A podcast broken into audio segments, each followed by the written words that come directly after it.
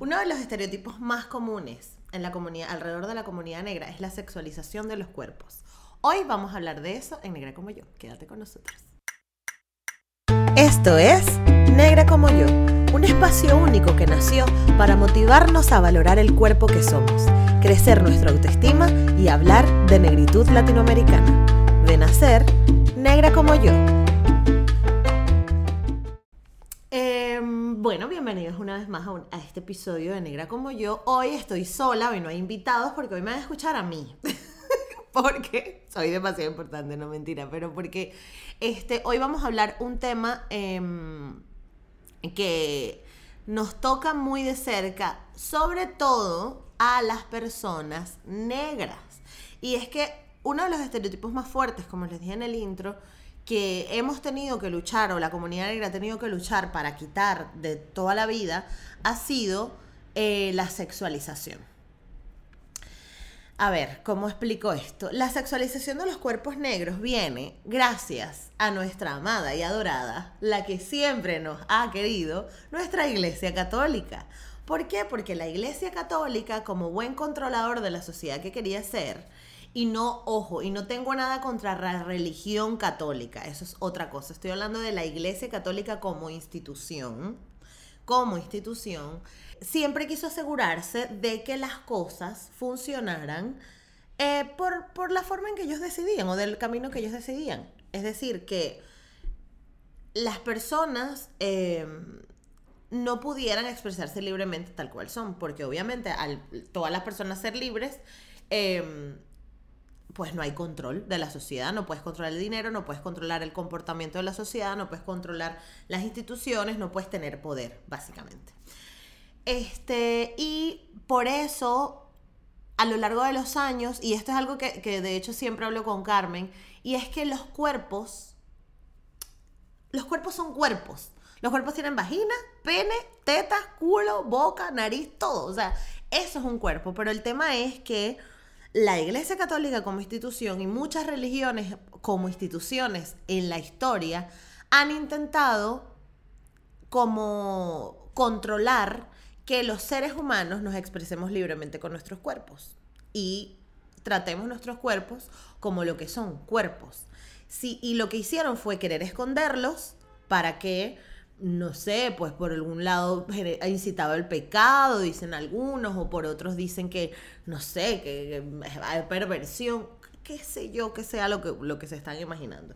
El punto es que el tema de la sexualización de los cuerpos negros viene eh, a partir del momento de la colonización, ¿no? Entonces nos imaginamos todas estas em, grandes navieras europeas, estos grandes descubridores, entre comillas, europeos que van, y euro- con europeos me refiero a todos los que en ese momento, en ese momento Europa estaba en el resurgir, en el resurgir de su historia, en el resurgir de, de- de la religión, en, en el descubrimiento del hombre como, como máxima eh, expresión de Dios, ¿no? Y estaban todas las todas la- las grandes los grandes imperios europeos como que peleando a ver quién podía más, quién tenía menos, eso era una coñaza todo el mundo, ¿no? Entonces estaba por un lado los franceses, por otro lado los portugueses, los españoles, los ingleses, todo el mundo eh, intentando apoderarse del mundo, literal. Eh, es cuando ya los portugueses tenían un tiempo tocando el continente africano y deciden y sucede el descubrimiento de América, ¿no? El este descubrimiento entre comillas, porque eso no fue que está, no era que no existía y lo descubrieron, no, fue que estaba ahí y llegaron y se toparon con esto por error además, pero bueno, se topan con este nuevo continente, es un continente que hay que construir desde cero porque tenía una estructura completamente distinta a lo que se estaba viendo en Europa, ¿no? En Europa ya tenían urbanismo, ya estaban en un momento de, las, los grandes imperios, ya estaban construidos, era castillo para allá, castillo para acá, y cuando llegan eh, eh, los españoles a- al continente americano y los ingleses a- al norte, pues se dan cuenta de que no era, no se parecía a su continente. Y además necesitaban mano de obra para trabajar. Obviamente ellos no se iban a ensuciar, porque ellos están navegando y siendo fancy, con sus guantes y sus tacones. Y sus pelucas de. Yo me imagino a esa gente con pelucas así de pelito blanco, ¿no? Como la película. Y bailando así con unos armadores y esas mujeres así con unos corsés y tal. Y entonces estaban en ese peo y entonces llegan y dicen, bueno, necesitamos una gente que nos trabaje. Y resulta que había un tráfico de personas negras en el, continente africano que los portugueses dijeron, bueno, mira, aquí hay una gente que... Esta gente no, no se viste como nosotros, no se parece a nosotros andan con el culo pelado todo el día y bueno, yo creo que ellos perfectamente pueden trabajar para nosotros. Entonces es donde comienzan todos los procesos de esclavización y se empiezan a traer toda esa mano de obra esclavizada, secuestrada, violentada a trabajar al continente americano en las condiciones en las que se lo encuentran, entonces si nos imaginamos que tenemos por un lado el continente europeo que está en el resurgir, en Dios como máxima expresión del ser humano, la iglesia católica en su pleno apogeo, porque ahí era cuando la iglesia católica tenía billete, no ahorita, bueno, ahorita queda, queda el repele de esa época, pero en esa época la iglesia católica lo que decía se cumplía. O sea, lo que decía la iglesia católica lo acataba todo el mundo. Entonces, llega esta gente con su religiosidad y tal y se encuentran a unas personas que no se parecen a ellos y dicen, no, esta gente es el demonio. Esta gente no puede ser así, porque ellos tienen que andar así desnudos, porque tienen que andar como sea que se los hayan encontrado. Y a partir de ese momento se inicia un aparato comunicacional alrededor específicamente de las personas negras más allá de considerar que no éramos eh, personas que merecíamos religiosidad o que, estábamos comunicados con Dios, porque en esa época se veían como demonios. Este, eran personas que además eran vandálicos, eran violentos, eran sádicos, pervertidos, cualquier cosa. Entonces, imagínense ustedes una gente de la que no sabían nada y le ponen un montón de etiquetas negativas. Y el objetivo principal de este podcast y de mucha gente que está hablando de visibilizar a la comunidad negra es, por favor, ya basta. ya hay que quitarse esas etiquetas, porque no necesariamente tenemos que relacionar la negritud con delincuencia, con irresponsabilidad, con perversión, con, con lo que sea, todo mal, ¿no? Pero bueno, ese no es el punto. El punto es que se encuentran con, con estas personas y no, no los consideraban correctos. Entonces, toda esta comunicación que se generó se ha mantenido hasta el día de hoy. ¿Qué nos encontramos el día de hoy, año 2020? Buah, esa negra debe follar. Buah, ese negro lo debe tener enorme. Y así es como se ha tergiversado toda esta comunicación a lo largo de los años para eso. ¿No? Y, señores, es extremadamente violento andar por la calle y que se te considere un objeto sexual. Que tú no tengas ninguna otra condición física buena, sino que tú tengas que ser una máquina en la cama y que tengas que tener el mm, pene más grande de toda la humanidad. Cosa que además es mentira. Cosa que además es mentira porque no, o sea, como ya nos hemos mezclado tanto, ya no, nadie te asegura que una persona de color negra tenga el pene grande o lo tenga pequeño. Además, eso no, eso no, ¿qué tiene que ver eso con la persona? ¿Saben lo que les quiero decir? Y es terriblemente, terriblemente doloroso que la vida y que todo tu entorno el primer approach que tenga de ti no van a pensar, wow, esa persona es buena, responsable, es muy humana, muy cálida, no. Sino que esta persona tiene que tener esta condición sexual increíble y es brutal. Y somos mucho más que eso. Y entiendo que probablemente muchas personas no se sientan identificadas con esto que digo. Que digan, no, yo sí soy una negra divina sabrosa o yo sí soy un negro divino y lo tengo enorme y lo que sucede cuando no nos sentimos identificados con esto que les estoy diciendo y con esta connotación de violencia, no es que no, no es que sea mentira, ni que tú no lo sientas, es que no lo has identificado. Porque toda la vida te has movido alrededor de este mensaje y además nosotros, como negros, muchos hemos normalizado esta conducta. Que no pasa nada, que no es nuestra culpa. O sea, no, no es que quiera como culpabilizar a la víctima, ni mucho menos, no. Pero la finalidad de este capítulo es que entendamos que este tipo de mensajes y que este tipo de, características o estereotipos que nos ponen a las personas negras es severamente violento. Y es una violencia cuando tu persona se está haciendo, está siendo irrespetada por algo que no viene al caso ni siquiera. Además de esto, y esto es súper importante, y quiero que sepan que a lo mejor para ti, no sé, Susanita, que estás en, en Puerto Ordaz y eres una negra exótica divina y además lo haces divino, perfecto, este mensaje no te llega, pero es muy importante que sepamos que muchas mujeres negras, sobre todo, somos más propensas a ser violentadas y a sufrir abusos sexuales por esta condición. Y muchos hombres al mismo tiempo les pasa.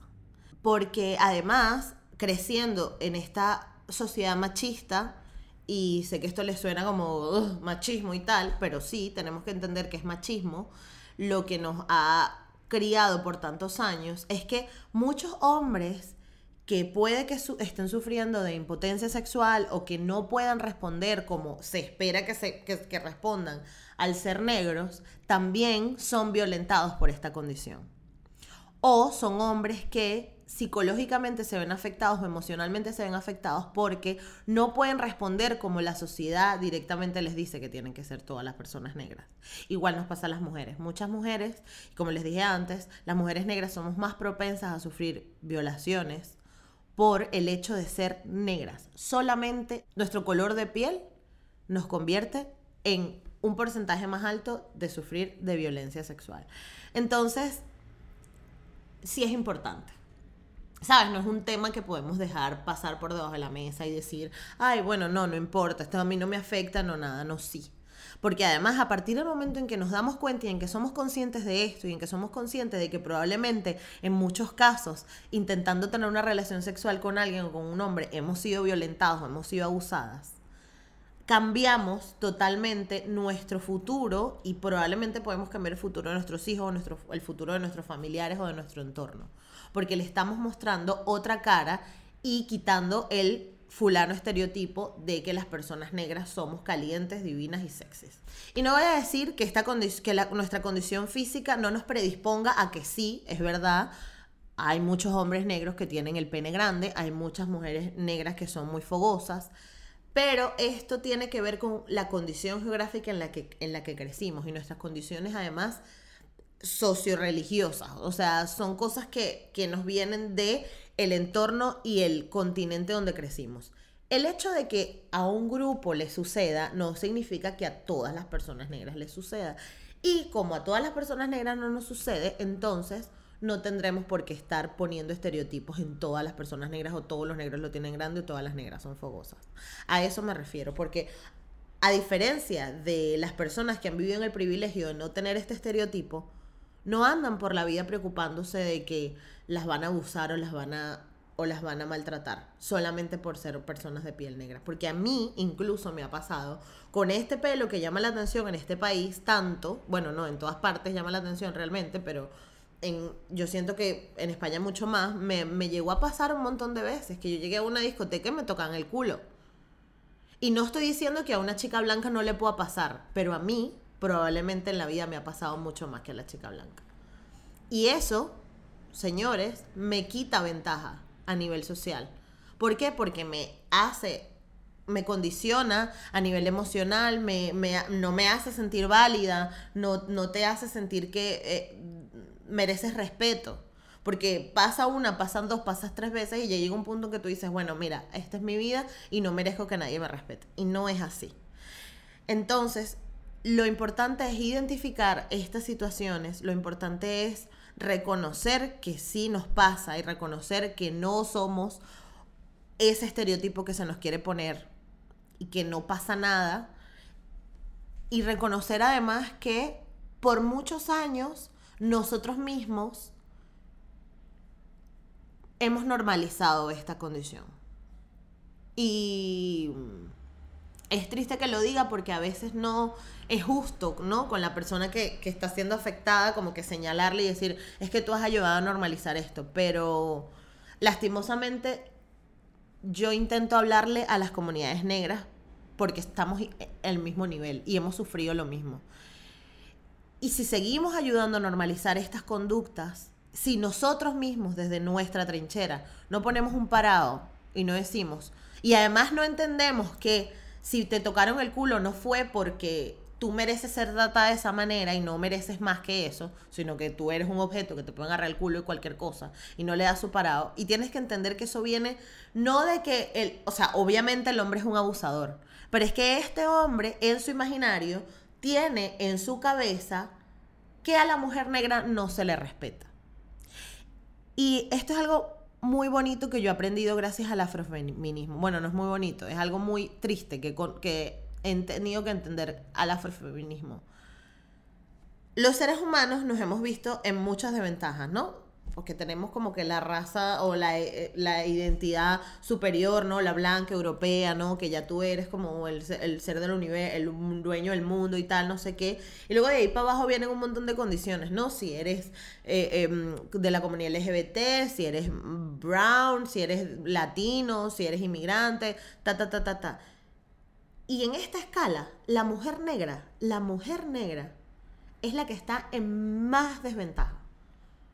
¿Por qué? Porque los hombres ya en su condición, al ser hombres negros, pues ya tienen una ventaja, porque ya son hombres, entonces ya tienen una serie de privilegios que las mujeres no tenemos. Pero la mujer negra específicamente ha sido y sigue siendo violentada por su condición física y por el hecho de ser mujer y negra.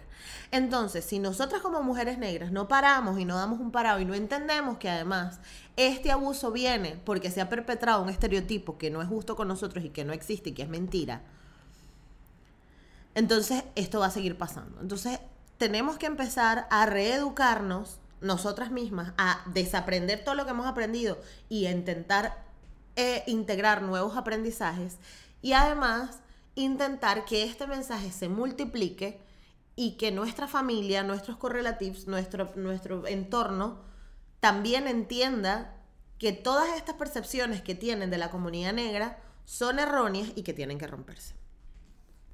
Y estos estereotipos tienen que romperse porque nos dividen, porque nos separan, porque dividen conciencias, porque determinan futuras decisiones que pueda tomar alguien. Y saben que siempre, siempre lo repito y lo digo. No es lo mismo. Y esto pasa a día de hoy. Te encuentras muchas personas en situaciones de poder que no le dan la oportunidad a las personas negras porque, eh, no, bueno, es que ella es ladrona o ella es escandalosa o ella tiene tal o cual. Y son simplemente estereotipos porque esa gente no conoce tu historia y no conoce nada. Entonces, si nosotros seguimos ayudando a mantener estos estereotipos, nuestra identidad y nuestra comunidad negra va a seguir, va a seguir viendo, viéndose afectada por mucho tiempo. Entonces, ¿queremos seguir así? ¿Queremos seguir cumpliendo ese patrón? ¿Queremos seguir siendo negados, minimizados, racializados? No, ¿verdad? Entonces, yo creo que tenemos que empezar a trabajar desde nosotros, desde entender nuestra fuerza, desde entender el poder que tenemos como comunidad, desde entender que no somos eso que nos dicen y entendiendo también que tenemos que comunicar las cosas cuando, cuando no nos están... Eh, que no nos hacen sentir cómodas. Cuando ustedes ven una situación donde te estás sintiendo discriminada, es mejor que lo digas a que te quedes callada y que eso se mantenga, porque eso lo que hace es que perpetúa esa condición. Y otra cosa muy importante que solemos em, mantener también y reírnos de eso y que, no pasa nada si es un contexto de risa y tal, pero hay un hay un meme que es súper famoso y es el fulano negro del WhatsApp, que yo lo detesto y honestamente ahora cada vez que lo veo como que le tengo más arrechera todavía, porque es como confirmar este estereotipo, ¿no? Y, ay, mira, te va a agarrar un negro, jajaja. O sea, yo honestamente no creo que haya nada divertido en eso. Y además creo que es muy violento. Y a lo mejor el, el carajo que hice el meme se lo tripea y está bien pero no significa que todos los negros sean así. Entonces el chalequeo de, de, ay, el negro de WhatsApp y todos los negros que están en el WhatsApp y tú eres el negro de WhatsApp y todo eso es como inmaduro, absurdo, retrógrado y además muy violento para la persona a la que se le está diciendo. Em, yo creo que con esto ya estamos. no sé si hay algo más que decir, Carmen. no. No sé algo más que decir. Yo realmente me desagué porque es un tema en el que quería hablar hace muchísimo tiempo. y que, este, como siempre, les, les pongo en contexto histórico de por qué se siente de esa manera y que entendamos que no es nuestra culpa y que entendamos que no tenemos ningún problema y que entendamos que, bueno, que tenemos que seguir investigando sobre estas cosas e intentar como quitar la mierdita que se nos ha puesto encima injustamente. Eh, yo creo que con esto ya estamos. Recuerden que a mí me pueden encontrar en todas partes como negra como yo. Eh, en Facebook, Twitter e Instagram. Y además que tengo un Patreon donde si te gusta este proyecto y te sientes como que relacionado con él y quieres apoyarnos para sacar dos episodios a la semana como lo venimos haciendo ya casi. Chama, vamos a cumplir un año. Uh, vamos a cumplir un año, negra como yo. Pero más allá de eso, este, si quieres apoyarnos y te gusta y quieres que esto se mantenga vivo, pues eh, puedes hacerlo a través del Patreon. Ahí ah, mm, pues subo contenido adicional. Eh, voy un poco lenta con eso, la verdad, entiendo, pero viene bien el contenido adicional. Estoy grabando, lo que pasa es que ahora estoy en momento de locura laboral, pero sí, ahí vamos. Y em, que nada, que ya se acerca nuestro primer año, nuestro primer aniversario, estoy demasiado emocionada y que muchas gracias a todos por estar aquí un episodio más. Perdonen porque este episodio tenía que haber salido ayer, pero está saliendo hoy porque tuvimos dramas técnicos, como les digo, andamos en dramas laborales. Y mm, ayer fue un día movido, entonces no pudimos tener el episodio a tiempo em, porque lo que pasó, a ver, les voy a decir la verdad, lo que pasó fue que este episodio lo grabamos, pero yo yo no le di a grabar el audio. y se escuchaba horrible. Entonces estuvimos un montón de días como que pensando, sí, lo grabamos hoy, lo grabamos mañana, yo estoy trabajando, Carmen anda en sus movidas y se me fue. Se nos fue, se nos fue la olla, perdonen de verdad, porque veníamos, epa, veníamos súper bien. Miércoles y domingo episodio, ustedes han tenido episodios seguro, a mí nadie me puede decir nada. Y hoy está saliendo con 24 horas de, de tardanza, pero este miércoles hay otro episodio. ¿Con quién será el episodio el miércoles? Puedo verlo aquí rápidamente. Pasé a adelantarles, le voy a dar un regalito. Mira, el episodio del miércoles va a estar bueno porque es con Betsaida Machado, quien es la fundadora de La Parranda del Clavo, y esa conversación estuvo buenísima, eh, así que no se la pueden perder. perdónenme por, por ayer, y aquí tienen el episodio de hoy. Un abrazo, muchísimas gracias por haber estado un episodio más y nos vemos. Chao.